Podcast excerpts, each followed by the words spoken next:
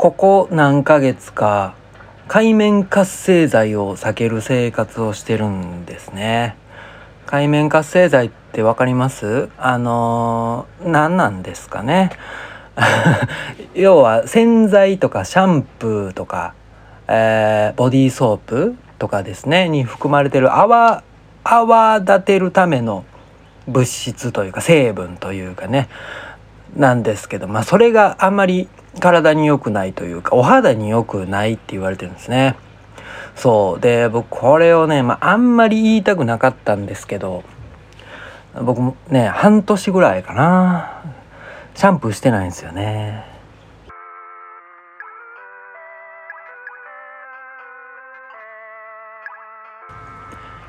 はい、始まりました。おみコーヒーのラジオ。今日は12月25日月曜日ですね。メリークリスマスということで、えー、朝から撮っておりますが、そうなんですよ。僕、シャンプーこれ、あんまりね、なんか、ね、良くないじゃないですか、イメージ。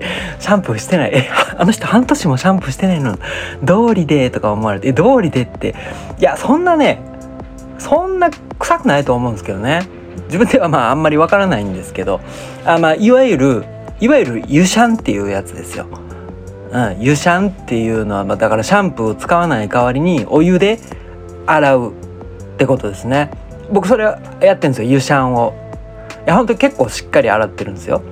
うん、で最初の方はねあのまあちょっとその最初の12週間ぐらいなんか油が取り切れてない感じがあってあのごめんなさいね汚い話。汚ないわ。わしのわしの皮脂は汚くないわ。でそうなんかこう湯酸した後もなんかなんかね皮脂が油が残ってる感じがして気持ち悪かったんですけど。まあまあまあ。でもまあ何ヶ月かするこうね時が減るごとにですねなんか髪がいい感じになってきてるような、えー、気がするんですね。そうほんで湯シャンに変えてからなんかいいことがまあいっぱいありましてですねまずあというかまあその湯シャンのメリットというのがまあ一般的に言われてるのがですねまずその髪の毛に行き渡る栄養というのが、まあ、そもそも少ないみたいなんですね。そのやっぱり髪の毛って体の一番上にあるからその栄養が上までこう上りきらないというか、うん、そういうことがあるらしくてそうほんでしかもその髪の毛に行く栄養っていうのはその髪の毛とえー、ていうかな皮脂皮脂腺みたいのがあるんですね。言うたらその頭皮に油を巻く 巻く？巻くためのまあ、線というかね、まあ、毛穴というか皮脂線があってあるんですね。髪の毛とその皮脂線っていうのがあって。ででそこにこう同時に栄養を行き渡らせたいんですよ。髪の毛と皮脂腺に。でもシャンプーをすると、えー、頭の油が全部取れちゃうんですよ。必要以上に。そう。だから皮脂腺が頑張るんですね。ああかん。あかん。油油をまかないとって頑張っこう皮脂腺が頑張るから、えー、髪の毛の方の栄栄養が行き渡らなくなるんですね。髪の毛の方に。栄養が行き渡らなくなって、えー、まあそうですね。その髪の毛が弱くなったりとかあとハゲたりとかね。あとは、え、白髪白髪が増えたりだとか、まあ、そういうことになるのでそれを防げる湯シャンだったら。だから、えー、頭の皮脂を取り切らないことで、えー、その皮脂腺「お前は頑張らんでええんやで」っていうことでその栄養が髪の毛の方に行き渡ると。そう言われてるんですね。あ僕あの髪の毛染めてるんでね茶色に、まあ、今ちょっと金に近づいてきてるんですけどね色落ちて。まあだから、まあ、そういうメリットがあるんで、まあ、僕白髪白髪白髪はあるんですけどまああんまり今は分からないんですけどね染めてるからね。そう。とか、まあ、髪の毛に関してはそういうメリットがあると、まあ、やっぱハゲたくないしね、うん、だからハゲハゲそうって思ってる人は湯シャンにした方がいいかもしれないですね。で湯シャンに向いてる人と向いてない人っていうのがあるみたいで向いてる人が乾燥肌で、えー、単発で整髪料を使わない人だったかな？うん、でまあ、えー、向かない人はその逆ですよね。言ったら油症の人で髪長くて整髪料を使う人、うん、こういう、まあ、整髪料はねやっぱ残っちゃダメですしねまあそんなこともあってですねあと、まあ、メリットで言えば僕はあの冬場になるとね、まあ、特に冬場になるとこの指の指が割れてくるんですね。めちゃめちゃ割れるんですよ僕。もう全部の指がもうパッカーってあの割れちゃってめっちゃ痛いんですけどもうそれが格段に少なくなりましたね、うん、やっぱお風呂ねもう全部流すといえどあのシャンプーがシャンプーの界面活性剤はやっぱ良くないんだなってね実感しております。うん。まあ多少割れるんですけどね。うん。僕はあのあれです。洗い物する時は基本的にニトリルの手袋をするんですね。うん、やっぱこうコーヒー入れる時って手元が手元に目がいくじゃないですか。そうだからねなるべくなるべく綺麗にしたいなって。で今ほとんど割れてないですよ。右手の人差し指だけちょっとパリパリって割れてるんですけど一番目がいくと目がいく指だけが割れてるんですけどね。うんまあそんな感じでねやってます。ユシャン。はい。もう慣れちゃいましたね。はい。そんなそんなことを言うクリスマスですけども今日は何の話する？ちょっと空いちゃったんですけども。あれですね。えー、12月16日に行われたスリーピースマーケットの話をしようかな。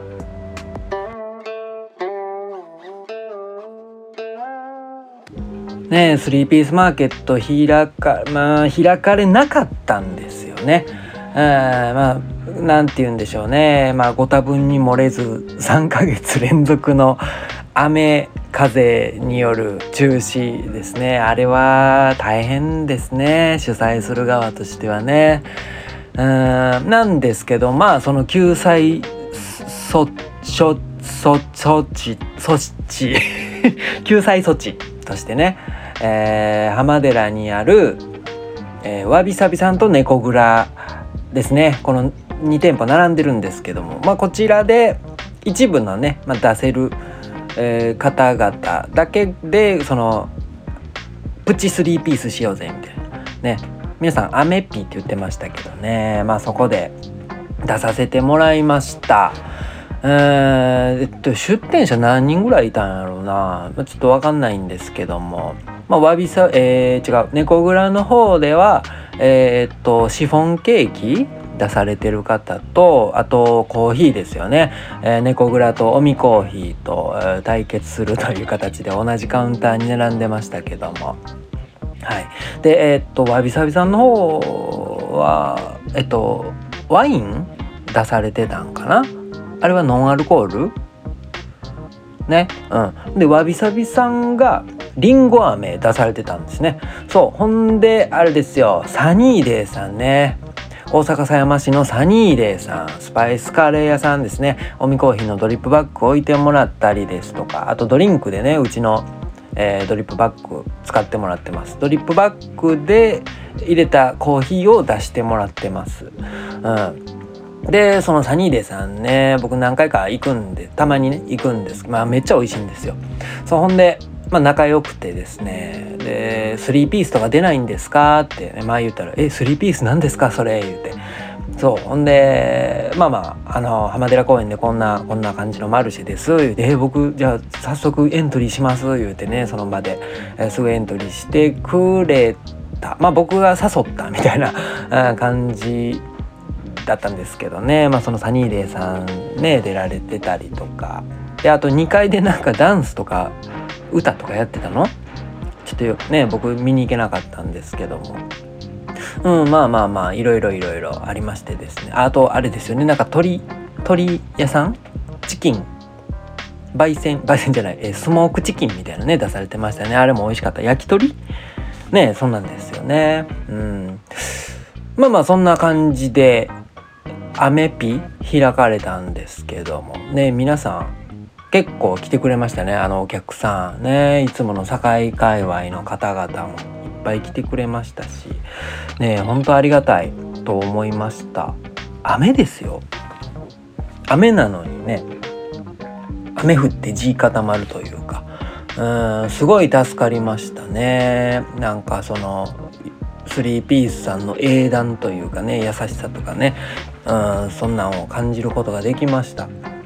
そう。ほんでコーヒーなんですけども同じカウンターに2店舗並んでて、まあ、これは気使いますよねほんと。どっち飲もうみたいな。いやどっち飲んだらええねめっちゃ気使うわって思うんですけど、まあ、そこであの飲み比べしませんっつって。うん、言ったら、まあ、ちっちゃいカップにねちっちゃいカップにそれぞれコーヒーを入れて、えー、飲み比べてもらうまあそれやろうぜ言うて、うん、やりましたけども。これ面白かったですね、えー、これめっちゃ面白かった。全然違うんですよね、うんまあ、その内容っていうのが、まあ、お互い別々の豆をね言うたら猫蔵は猫蔵の例えばエチオピアのあれは深入りだったっけ？中深入り？うんとかそんなん出してじゃあ僕は浅入りのミャンマー出そうかなみたいな。そんな感じでね、まあ、それぞれ、えー、のコーヒーを飲み比べてもらったりだとかあとはまあご希望になられるお客様がいらっしゃいましたら同じ豆をまあ、例えばその猫蔵のエチオピアの中部か深入りやったらごめんなさい忘れました。まあ深入りや。深入りをそれぞれね猫蔵が、えー、ターボーイさんが入れてたんですけども入れるのと、えー、僕が入れるのと、ね、どう違うのか果たして味は違うのかみたいなねそんなんも比べてもらうだとか。うんやってました。ね全然違いましたよね。僕もびっくりしました。ちょっと落ち着いた時にあれ何入れたか忘れたんですけどちょっとこれ飲み比べしましょうよ言うて確か僕の豆だったかなと思うんですけどそれをねそれぞれターボイさんが入れるのと僕が入れるのと飲み比べてみたんですけど全然違うの全然違う。ねここまで違うかっちゅうぐらい違いましたね。うん僕の方のコーヒーはうーんまあ悪く言えば角がある、うん、よく言えば立体的。でターボーイさん、まあ、猫蔵さんのコーヒーは、まあ、悪く言えばぼやっとしてる。悪く言えばね、うん、よく言えばまろやか。みたいな。あそんな違いがねあったりして。いや面白かったなーってね。その全く同じ豆を抽出で飲み比べるっていうのは僕は初めてだったんでね。うん。面白かったなで前回あれですよね。あのターボイさんに干潮する干潮何回干潮できるかを楽し楽しみますみたいなこと言ってたんですけどね。干潮ができずでしたね。ひよっちゃいましたね。ごめんなさいね。うーん。まあまあそんなんで。ね。本当にいろいろんな方来ていただいてめっちゃありがたかったですね。うん。でわびさびさんがね出してたりんご飴。りんご飴出してたんですね。うん、まあそのりんごっていうのがすごいいいりんごらしくて。でそれ食べたんですけどねめちゃめちゃ美味しかった。あのりんご飴衝撃でした。僕が食べてきたこの人生で食べてきたりんご飴の中でダントツナンバーワンのうまさ。あもうだからあの屋台とかでねりんご飴とかあるじゃないですか。いや僕好きなんですよあれ。うん。まああったら買ってちゃ買っちゃおうどうしようかなって迷って結局買っちゃうことが多いんですけどねまあでもあれ食べたらあんまり美味しくないじゃないですかあれって。うん、なんか外がめちゃめちゃ硬くてで中がなんか熟熟でみたいなねそんなイメージなんですけどまああのルックスにやられて買っちゃうんですよねりんご飴って。うん、まあそそれを想像してたんですけどねあのわびさびさんのりんご飴は衝撃だったうん。外のあの切ってくれてたんですよ。りんごを一つのりんごをこう、まあ、食べやすくねカットして出してくれたんですけどその飴もいい感じでパリッとなんて言ったらいいんかな、まあ、甘すぎずであれどどういう飴なんやろ。ねえまあそれもこだわって作ってはるんでしょうけど。まあそれとで中のりんごもねサックサクですっごい甘くて。あれめちゃめちゃいいりんごだったらしいですけどね。さっきも言ったっけ。でそんなりんご飴に衝撃を受けて。でサニーデイさんもねあのカレーを出してたんですけどもそれもねまあもちろん美味しいですよ。そう。でもう皆さんねそのサニーデイさんのカレーうまいうまい言うてくれてね。なんか僕まで嬉しくなりましたね「あうまいやろえうまいやろ」言うてね。うん。まあまあねそうそんな感じでした。ねえ他何かあった？まあそんな感じですよね。うんいやほんと楽しかったですよね。まあこれからもね雨の時はねえあんな感じでねプチえじゃあアメピ？アメピって言ってたかな？スリーピースマーケットじゃなくてアメピ。ね。あぜひぜひやっていただきたい。ね。そうほんでこの猫蔵との飲み比べにちょっと我々味を占めてですね、まあ、その共同出店とかもええんちゃうみたいな、ね、そんな話もしてましたね。飲み比べ。飲み比べイベント。の違う違う。飲み比べ出店。うん。まあそんなことも言うておりましたがね、まあ、今後の今後の動向に期待ということで。はい。そんな感じでした。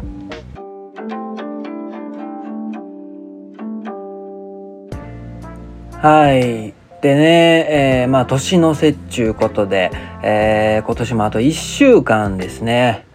えー、まだね、まあ、マルシェはもう全部終わったんですけどもあと出店が2回あります、えー、まず、えー、12月26日明日ですね、えー、堺市堺区にあるクロワさんにて、えー、年内最後のパンとコーヒーのコラボ。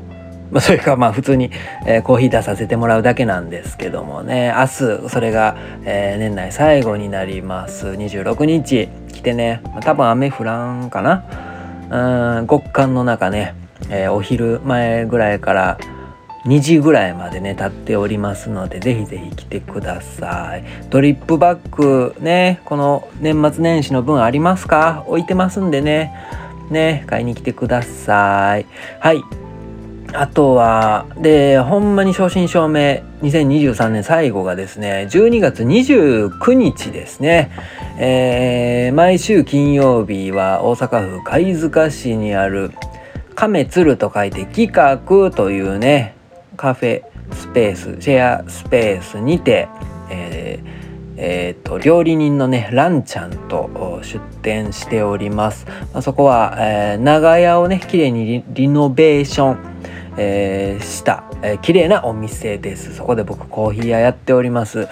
えー、っとねまあ僕は普通にコーヒー2種類3種類2種類ぐらいかな。うん。でなんか言ってもらえればなんか豆を持っていってるかもしれないんでね。まあ裏メニューというか、うん、言ってもらえればそれも出せます。持って行ってたらね、うん、であとはケーキですね、えー、かぼちゃのケーキやらさつまいものケーキやらね。先週はさつまいものケーキでした。ねあれ美味しかった。さつまいもの方がうまいかな。いやどうなんやろ。僕は芋の方が好きかもしれない。いやかぼちゃも捨てがたい。うん。でそのケーキがねいいいい材料を使っております。はい。えー、まあ、かぼちゃかさつまいもとあと天才糖を使ったり、えー、国産小麦粉を使ったりね。オーツミルクを使ったりしております、ね、甘さ控えめで体に優しい、えー、ケーキ出しておりますので、えそれも食べに来てね。あとランちゃんがねパスタを作っててくれてるんですけどね、まあ、それも絶品です。うんめっちゃ美味しいですよ。えっ、と前回は3種類ぐらい出してたかな。ペペロンチーノとあと2種類ですね。うん。そう、えー、ででででも今週のにその29日は大盤振る舞いしますんでって言ってましたね。うんどんな感じになるんやろうか、まあ、ちょっとしたコースになるんかな。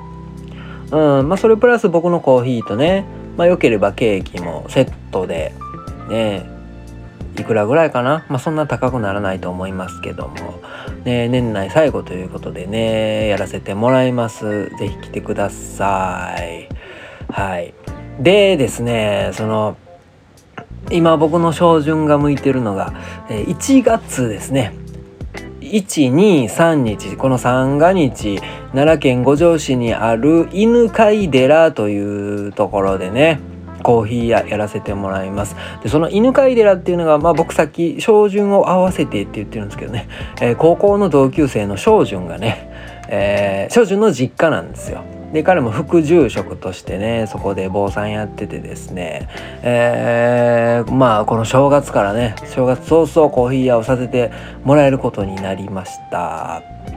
えー、っとなんや何やった？1日2日は甘酒。